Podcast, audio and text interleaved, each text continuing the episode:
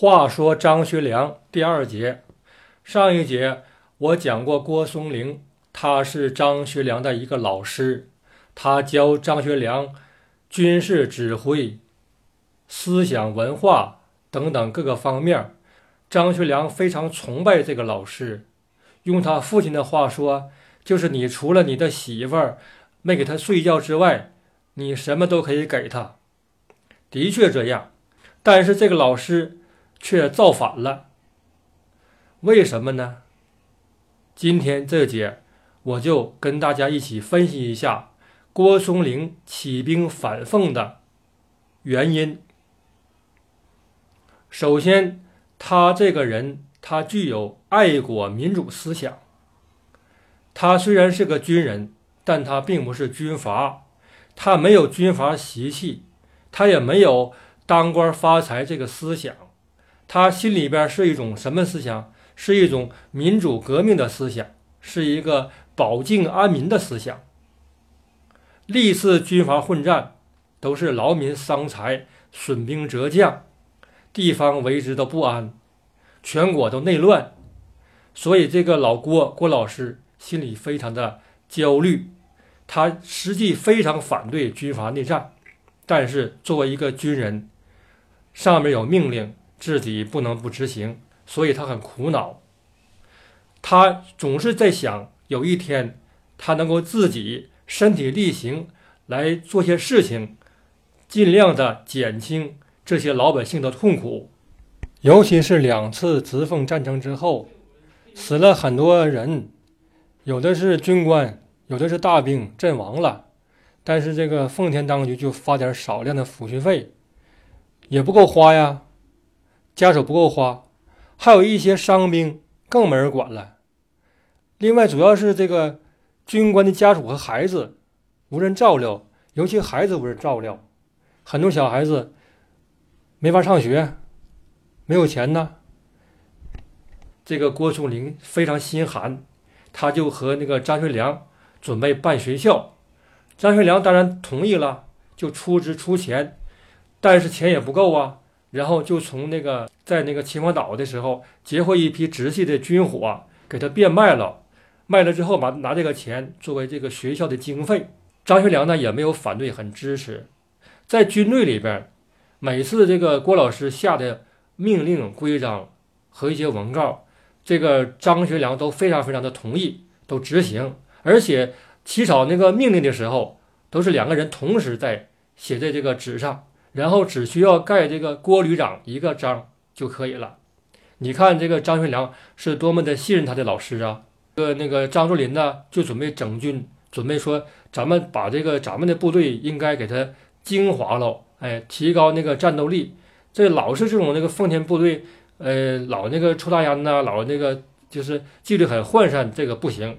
咱们要整军，这个任务呢也交给老郭了，让老郭当军长。当这个新军的军长，这个新军这个力量是这个整个奉系部队的精华，人数上占了这个整个奉系部队的三分之二。他们整军的地点在河北的滦州，滦州县那个地方。哎，这个老郭郭老师呢，这个郭军长就这个遵照那个张作霖的命令，在那里边整军训练，哎，训练好几个军，非常有效果。讲这个奉军的这个。战斗力就提升了，军纪也好了。张学良也非常欣慰，一看这个老师真有才能了，给那个给这个他们老张家立了很大功，就更加信任他了。这个郭老师呢，就是利用这个整军的时候呢，他就开始注意培养对自己忠实的干部和军官了，把那些对自己反感自己的、对自己不忠实的人全踢走了。培养很多他的嫡系的军官和将领，然后在那个奉天，他就准备办那个类似军校似的，办那个类似军校，呃，像那个军官的教育班，在这个呃东山嘴的地区办个军官教育班，又在城北的北大营地区办了一个学生队儿，就是训练学生当兵的这样一个类似的一个军校。这两处培训基地呢，能有个五千多人呐，也不少。这是他的就是基础就起来了，他虽然在那个第二次这个直奉战争之后，他没有那个得到封地、得到地盘儿，但是他的军中有了基础了，他有这个兵权了，他可以说是除了这个张学良之外，就是他说了算了。他可以那个越俎代庖，有这个能力。所以说他要反奉的时候呢，自己有底气，有兵，哎，有将，有有底气，这是一个因素。还有什么因素呢？还有就是他的思想的因素，他自身的思想因素。之前我说了，他反对打仗，他一向这个反对打仗，他觉得这个打仗对人民是种伤害，而且东北地区呢，这个。张大帅连年的进行战争，连年的虎视这个关内，一有利益了，他就发兵进关了；没利益，他跑了，他就跑回来了。总这样以利益为中心，驱使老百姓当兵参战，弄得老百姓苦不堪言。而且打仗需要钱呢，他就想法收税呀，收各种税。所以老百姓对这个张作霖后来就非常反感了，觉得这个张老帅啊。什么时候能不打仗呢？让我们过几天太平日子吧。另外，他的思想很大一部分受他的老婆影响。他老婆叫什么？叫韩淑秀，燕京大学的大学生。他也是有很有思想，而且他的思想很左，就是属于比较左倾、激进的思想。他接触过那个马列主义，接触过那个就是就是中共这些思想和理理论，他非常左。他也同情老百姓，他认为这个中国不能打仗了，中国要和平建国，要搞民主，要搞法治，所以他和他和他丈夫他俩是一拍即合，他们就非常希望就是，呃，这个奉系从此以后就不要进关了，不要再打了，不要为了利益而战了，让老百姓有个有个休养生息的机会，这是他妻子对他的影响，还有呢就是他的周围身边的人，就是。郭老师有有一些朋友，其中有个朋友叫什么名呢？叫这个齐世英。齐世英也是东北人，是辽宁省铁岭县人。他早年留学过德国，留学过日本，也是一个有才的一个人呐，很了不起，是一个外交家。他那个和这个郭老师他们关系很好，经常在一起进行切磋，呃，交换思想。还有那个郭松龄的弟弟。叫郭大明，还有他的一个助手叫李凤山，呃，还有一个人叫李坚白。李坚白是早期的同盟会会员，他也非常倾向那个民主革命思想，倾向中国要统一，中国不能打内战。所以他们这些人，他们这些人呢，经常在一起联系，呃，在一起沟通、交流思想，形成一个圈子，以这个以这个郭老师为中心这样一个圈子。这些圈子就是他的思想的思想。的一个一个土壤温床吧，这就是他准备起兵反奉的一个思想基础。下一个呢是说什么呢？他想反奉，他自己有军队了，有兵权了，但是他需要有外部的条件，他也需要借力呀，对不？孤掌难鸣啊，怎么借力呢？他就有这个外部的朋友，呃，李景林和这个冯玉祥。先说这个李景林吧。李景林也是这个奉系军阀下边的一个小诸侯，就是下边一个小头头。这个他有战功了，然后这个老张老张就给他安排到这个河北。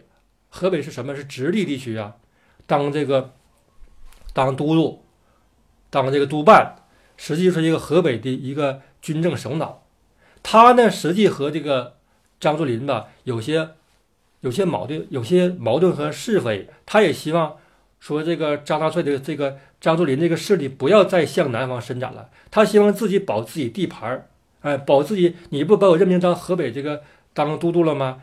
我就永远别回奉天了，我就可以自己独立，那是我的理想。他这么想，但是这个老张头呢，张老帅呢，他认为你河北你归我管啊，是我奉系的部队，所以说我还要对你进行牵制，我时不时像那个风筝一样，我要蹬一下我这个手中的线儿。哎，给你，如果你飞得远，我给你拽回来，他是这种思想。所以说，这个李景林呢，和和奉天这个奉系这个张作霖呢，和他儿子之间吧，就是貌合神离。这个就可以可以这个为这个老郭利用了。还有一个事情，老郭认为他救了这个他的命了。二次直奉战争，李景林带兵打进了天津，直接把自己的司令部搬进了署衙门。张大帅对这个衙门呐另有安排，你进去了，你住了，他来气。这个时候，旁边的吴俊生就给他火上浇油，就说给他杀了，要杀这个李景林。当时这郭老师啊也在场呢，郭老师就打圆场，说是那个大帅不要这样做，说他也是呃没什么文化知识，他不懂啊，他现在可以搬走，您您可以然后再发落。他打圆场之后呢，就把这李景林给救了，哎，等于救他一命。后来没过几天，这个张大帅呢就想明白了，说那你就还搬回来吧，你还在这住吧，又让他搬回来，又让他把司令部搬回这个总督府来。所以说，这个这个老郭吧，认为这个他救过他的命啊。如果他自己有事儿呢，他能不帮他吗？再说这个冯玉祥，冯玉祥这个人很特别，他怎么特别啊？他这个和这个苏联这个共产国际、第三国际，他有联系。那怎么联系的呢？是通过他身边的人，还有他的这个妻子，他妻子叫李德全。都说他媳妇是中共的党员，但是这个事儿我没有进行考证，嗯，就宁可信其有，不可信其无吧，对吧？他和这个苏联这个第三国际进行挂钩，有很多实惠，啊，有很多实惠。在这个第二次这个直奉战争时期，张作霖呢就向他行贿，他不是和曹锟他们统一。对付这个老张吗，老张就派那个他手下一个秘书，拿的那个应该是二百万日元，反正是很大一笔钱的，就找这个冯玉祥，说是冯将军，我们老帅说了，我们此次打仗不会进关占领地盘的，我们是要驱赶这个曹锟，他只要跑了之后，我们就撤兵，然后你呢可以进北京，你可以主政这个华北地区。冯玉祥一听，这也太好了，还给我钱儿，还让我那个主政，我同意。冯玉祥就在山海关前线倒戈进北京了，把这个曹锟给赶跑了。这个时候呢，这个关外这个张作霖这个奉军趁势就冲过山海关，直捣北京。张作霖联合这个段祺瑞一块儿执政北京，把这个老段。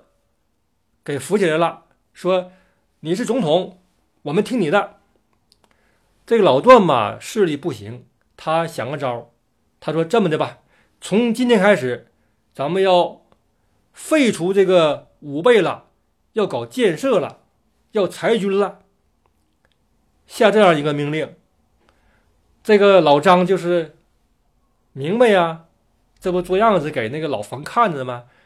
他主动就提出，那我。我辞职不干了，我把那个东北这个所有的军政权都交上来了，我到东北去，去屯垦去，去开荒去。好啊，那个张大帅，我任命你为东北边防屯垦督办。这老冯玉祥一看，哎呦我的妈呀，我这不被耍了吗？当时这这老张怎么说的？说让我主政华北，结果我现在。啥也没有了，就那点钱呢？那钱也不能花一辈子呀。那我下野吧。他被迫，他也第二天宣布下野。然后这个段祺瑞也说：“我送你一个官儿，你叫西北边防屯垦督办。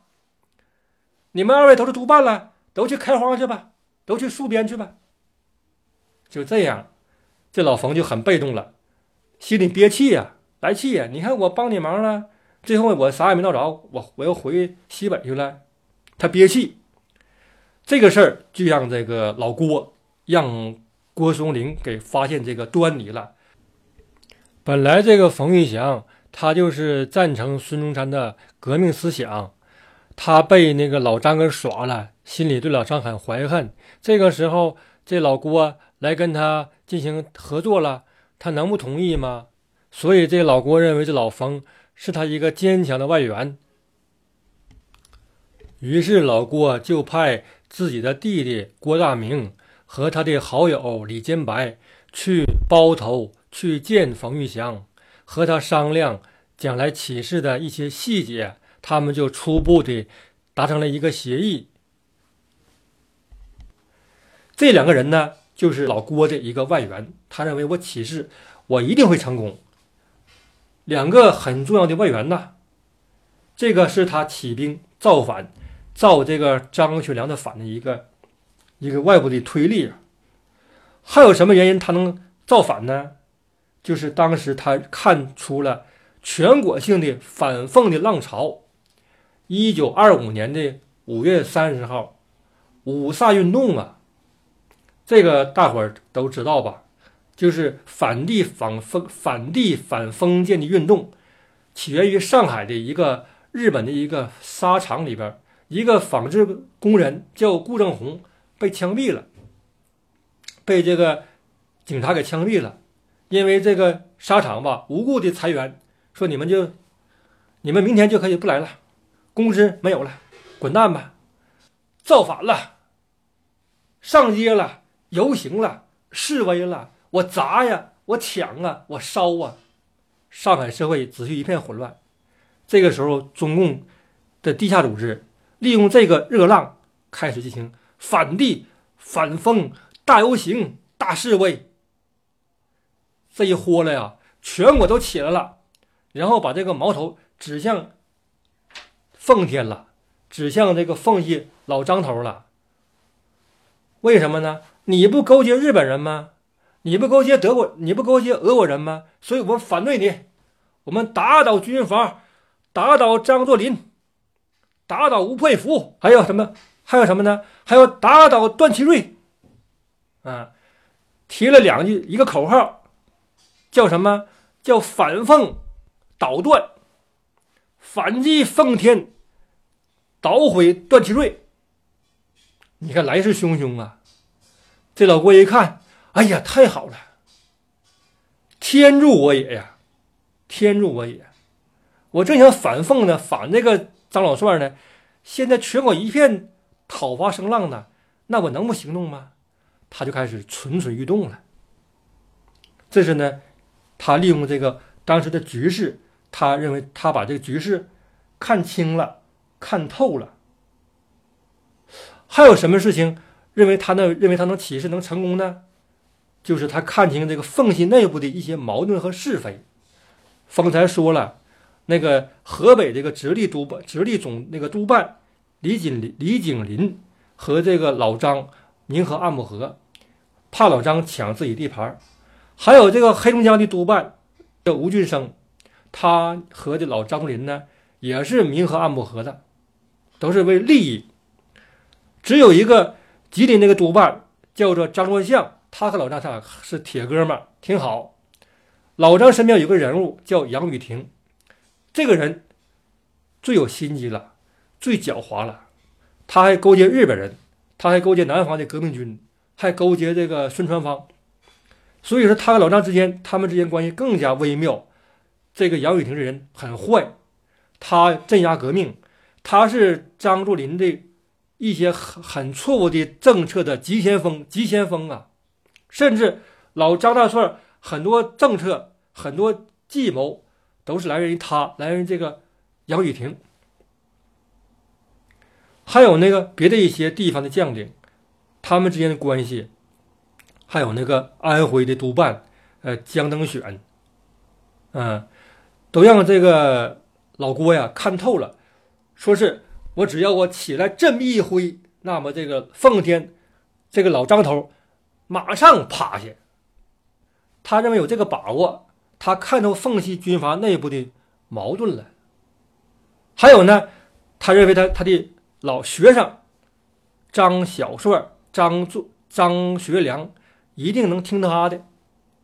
他说：“我来个清君侧，我反对张作霖，我支持张学良，这不成了吗？他是我学生，我教的，能不听我的吗？”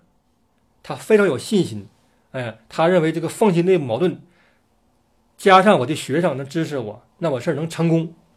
这是一个他看这个奉献的形式，他认为他能成功、能举世的一个因素。还有什么事儿呢？就是他眼前的情况，他又发现一个端倪了。他说：“现在不干，什么时候干呢？现在什么事儿？什么事儿出来了？